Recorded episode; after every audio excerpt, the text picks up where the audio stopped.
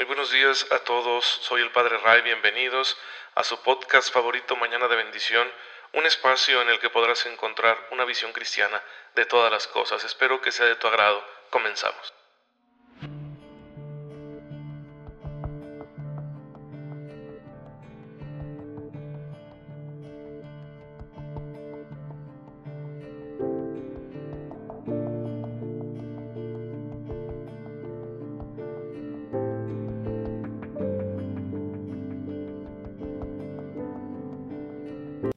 Muy feliz sábado, gracias por estar en sintonía con este podcast que quiere ser una ayuda sencilla, humilde, para que tú puedas vivir tu fe cristiana, para que puedas eh, tener presencia de Dios todo el día y bueno, te sientas inspirado a que tu conducta sea agradable para el Señor, sea una respuesta a su amor, a su misericordia, un, un acto de gratitud hacia todas las cosas buenas que Dios nos da. Y pues siempre necesitamos ayudas humanamente para poder responderle al Señor y este medio es una ayuda sencilla que queremos ofrecer con cariño para que todos los que le escuchen pues tengan esa mejor relación diaria con el Señor y esto les traiga mucha felicidad y les, les mantenga en la esperanza firme de ir al reino de los cielos, que es nuestro fin último, nuestro gran deseo es poder ir a la felicidad eterna en la presencia de Dios en el cielo.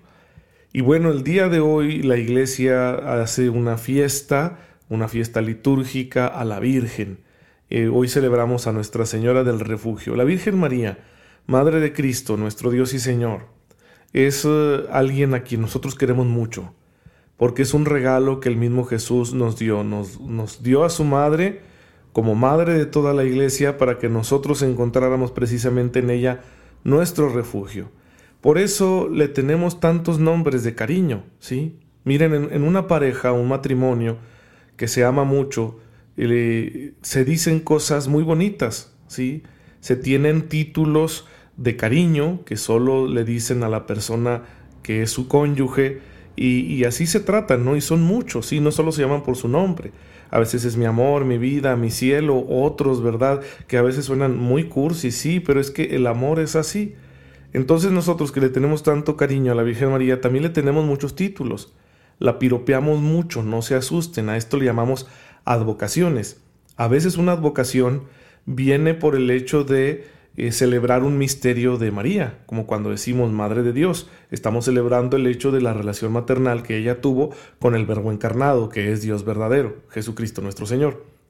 En otras ocasiones la advocación viene de pues una aparición, ¿sí? Nuestra Señora, por gracia de Dios, se apareció, se manifestó a diferentes personas en tal o cual lugar con algún propósito como para recordarnos que busquemos el perdón de nuestros pecados, especialmente en momentos históricos difíciles, y así tenemos por ejemplo Nuestra Señora de Guadalupe, Nuestra Señora de Lourdes, Nuestra Señora de Fátima, etc.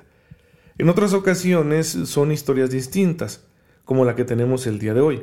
Allá en un lugar de Italia, eh, a finales del siglo XVII, un hombre encontró una imagen de la Virgen, una imagen antigua y desgastada, y aquel era un lugar lleno de ladrones, era un lugar de malhechores. Y él esperando un cambio con fe, colocó la imagen en un árbol y al parecer milagrosamente aquel lugar empezó a, a dejar de ser una cueva de malvados. Y muchos de los malhechores se alejaron de ahí y algunos incluso retomaron el buen camino.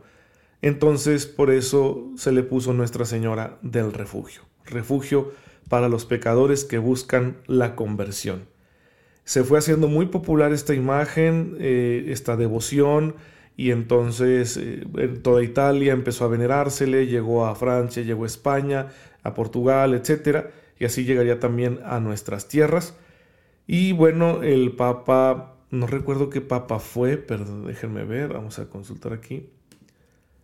El Papa Clemente XI, sí, en el siglo XVIII, cuando había una persecución a los pocos católicos que se encontraban en China, el Papa los encomendó un día 4 de julio, coronando a la Virgen María, a la imagen de Nuestra Señora del Refugio, y por eso se celebra hoy su fiesta litúrgica.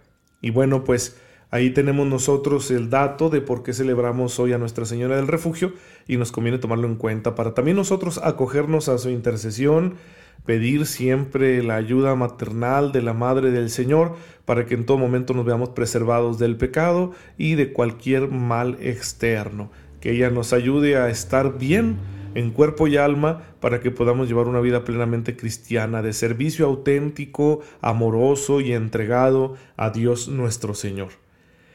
Nunca debemos ver a la Virgen como una rival de Dios, por supuesto que no. Si ese es un prejuicio protestante que debemos nosotros desterrar. El Señor se llena de gloria en sus criaturas. Y si Jesús honró, siendo Dios y siendo hombre, honró a su madre, pues con qué mayor razón nos la, la, vamos a honrar nosotros. Y eso en nada disminuye la gloria de Dios. Hay que tenerlo muy, muy, muy, pero muy claro.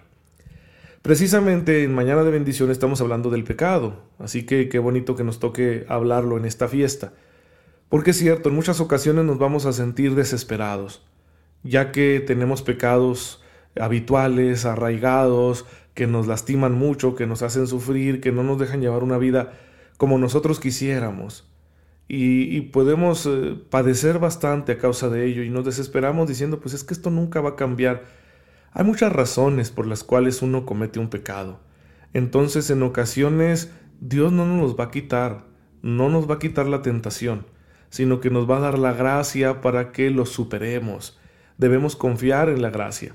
Y bueno, en esos momentos de desesperación emocional, es bueno acudir a Nuestra Señora y decirle, Madre, tú quieres que seamos todos como tu Hijo, pues échanos la mano, ayúdanos, alcánzanos de Él por tu belleza espiritual, por tu pureza, por tu inmaculada concepción, alcánzanos de Él las gracias que nosotros pecadores no podemos alcanzar, que nosotros no tenemos ningún mérito para pedirle a Cristo que eh, nos dé esas bendiciones que nos hacen falta en nuestra lucha espiritual. Y estoy seguro que Jesús atenderá los ruegos de su madre, porque dice el apóstol Santiago en su carta que la oración del justo es poderosa, no hay oración más poderosa que la de la madre de Jesús y así nosotros podamos recibir esos dones que necesitamos para superar el pecado, para no dejarnos arrastrar por el pecado y no caer en la desesperación mientras estamos en nuestra lucha espiritual.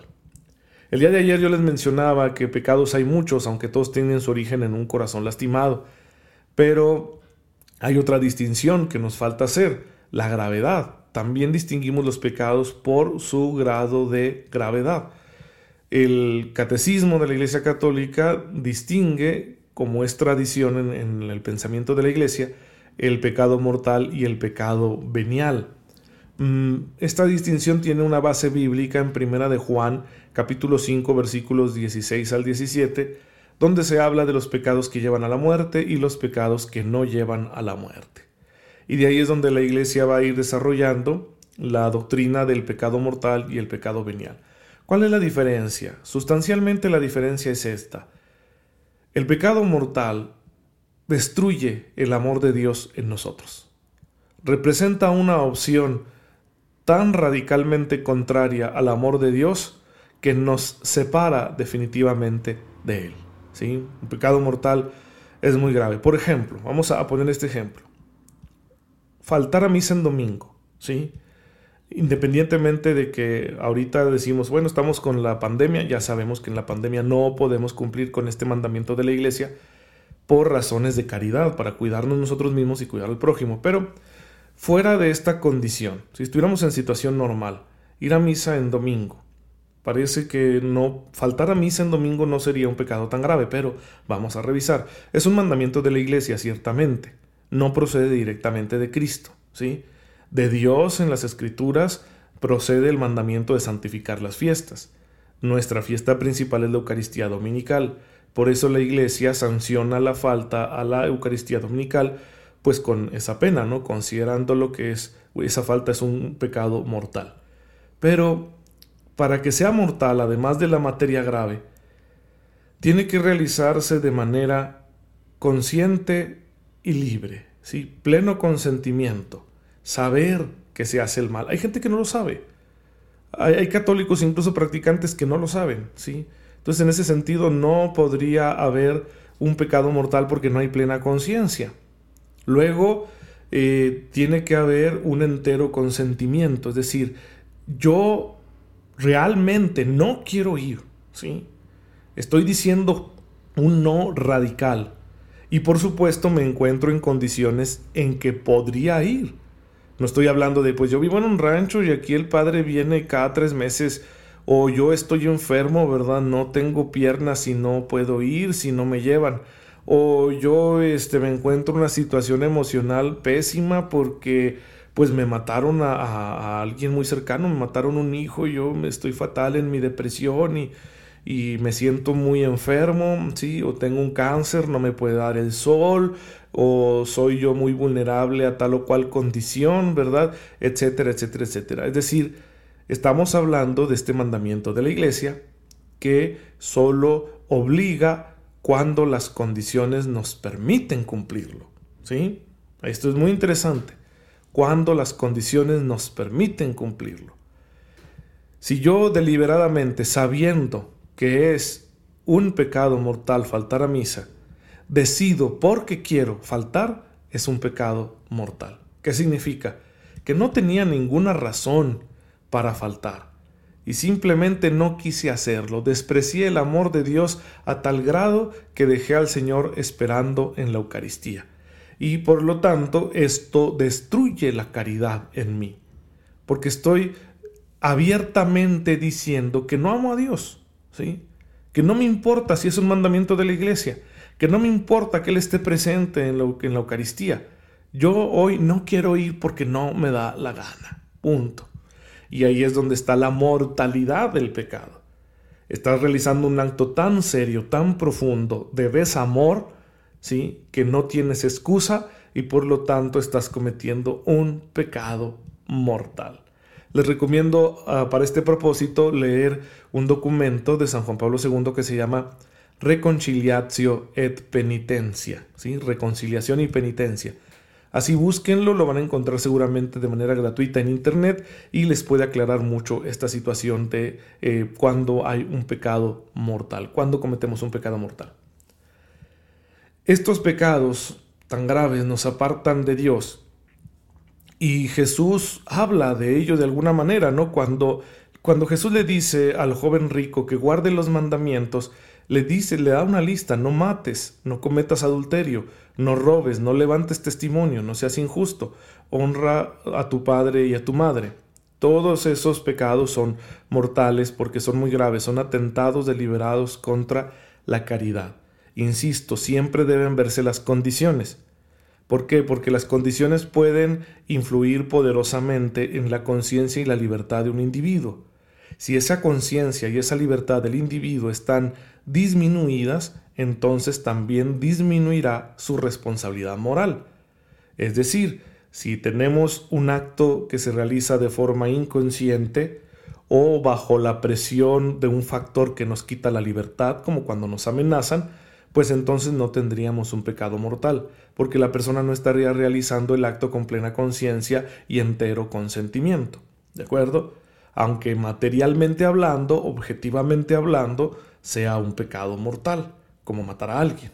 Pero hay que tener en cuenta siempre esas condiciones. Las condiciones no son las que nos eximen, sino el cómo afectan a nuestra libertad y a nuestra conciencia. Si esas condiciones afectan gravemente libertad y conciencia, entonces no podríamos hablar de un pecado mortal. Pero fuera de eso, cuando sí hay plena conciencia y cuando hay entero consentimiento, nuestro pecado es mortal porque destruye la caridad en nosotros. En cambio, hay otros pecados que si bien hieren u ofenden la caridad, no la destruyen por completo como cuando decimos una palabra ociosa o sin querer lastimar, pues nos burlamos del defecto de alguien o decimos una mentira para excusarnos de alguna responsabilidad que no es grave, etcétera, etcétera, etcétera. Sí, son detalles pequeños que sí hablan de, de desamor en el sentido de desconsideración, ¿no? Como por ejemplo cuando alguien hizo el favor de limpiar la casa, de barrer y trapear, y tú no, no eres capaz de tomarte la molestia de limpiar tus zapatos, pues para no volver a ensuciar. Estás siendo desconsiderado con el trabajo del otro, ¿sí? Pero e, e, es una ofensa, el otro tiene todo el derecho de sentirse mal si tú haces eso, obviamente, porque fuiste desconsiderado, pero no es así como para que te deje de hablar, ¿de acuerdo? O sea, no, no le estás causando un daño a su integridad física, no estás lastimándolo en su dignidad. Fue solo un momento quizá de distracción y con el cual fuiste desconsiderado. Entonces así cometemos muchos pecados en nuestra vida de ese tipo, donde mi amor no fue lo suficientemente fino y entonces pues ofendí lastimé el amor de Dios, ¿sí? Por, por esa falta de cuidado, falta de cuidado que a veces indica que no estamos poniendo nuestra completa atención en el amor, en el amor del ser amado, en este caso, en el amor de Dios. Y bueno, pues por eso tenemos esta distinción, pecados que llevan a la muerte, pecados que no llevan a la muerte. ¿Qué pasa si yo tengo un pecado mortal y no me arrepiento? Me estoy exponiendo a la condenación, ¿sí? En cambio, si yo tengo pecados así veniales, de los cuales quizá no me arrepiento, o me arrepiento imperfectamente, o se me olvidaron, o no pude repararlos nunca, ¿sí? Como cuando lastimo a la mejor o sin querer la fama de alguien, pues entonces podemos decir nos exponemos a no entrar al cielo directamente y a pasar por esa prueba de la que habla San Pablo, que dice que si nuestras obras son de paja, si nos salvaremos, pero como quien pasa por el fuego, es decir, chamuscados. Y a esto le llamamos nosotros el purgatorio. Pero es muy diferente, ¿verdad? Esta experiencia que sin duda no ha de ser bonita, ¿no? Darte cuenta de todos los daños que hiciste por ser desconsiderado, todas las cosas en las que no amaste bien, pero por la misericordia de Dios fuiste salvado. Entonces todo eso ha de ser una experiencia difícil a la hora de la muerte, del juicio particular. Sin embargo, es distinto de lo otro. ¿sí? No arrepentirse de un pecado mortal realmente nos expone a la condenación eterna, al infierno. Y el infierno no piensen ustedes en llamas que torturan la carne, piensen en la infinita soledad de aquellos que ya jamás podrán volver a amar, porque tomaron su decisión y no se arrepintieron. Así que es una cosa bastante seria, ¿no? Que en ocasiones se nos olvida considerar y pues aquí es importante recordarlo. Pero bueno, ya hablamos mucho, ya me estoy pasando aquí de tiempo. Ya saben que si tienen alguna duda me hagan llegar un inbox a la página de Facebook Padre Ray. No se preocupen la próxima semana porque el domingo no grabo podcast. La próxima semana estaremos todavía hablando más del pecado porque es un tema que hay que profundizar. Pero ya vamos a darle gracias a Dios. Padre, te bendecimos porque a pesar de nuestros pecados nos ofreces cotidianamente tu perdón. Ayúdanos, Señor, a no soltarnos nunca de tu mano y danos la gracia de una verdadera y sincera conversión, de manera que podamos agradarte en todas las cosas que hagamos y pensemos. Por Jesucristo nuestro Señor. Amén. El Señor esté con ustedes. La bendición de Dios Todopoderoso, Padre, Hijo y Espíritu Santo, descienda sobre ustedes y los acompañe siempre. Gracias por estar en sintonía con su servidor. Les pido oración siempre por mí, yo lo hago por ustedes y nos vemos el lunes con el favor de Dios.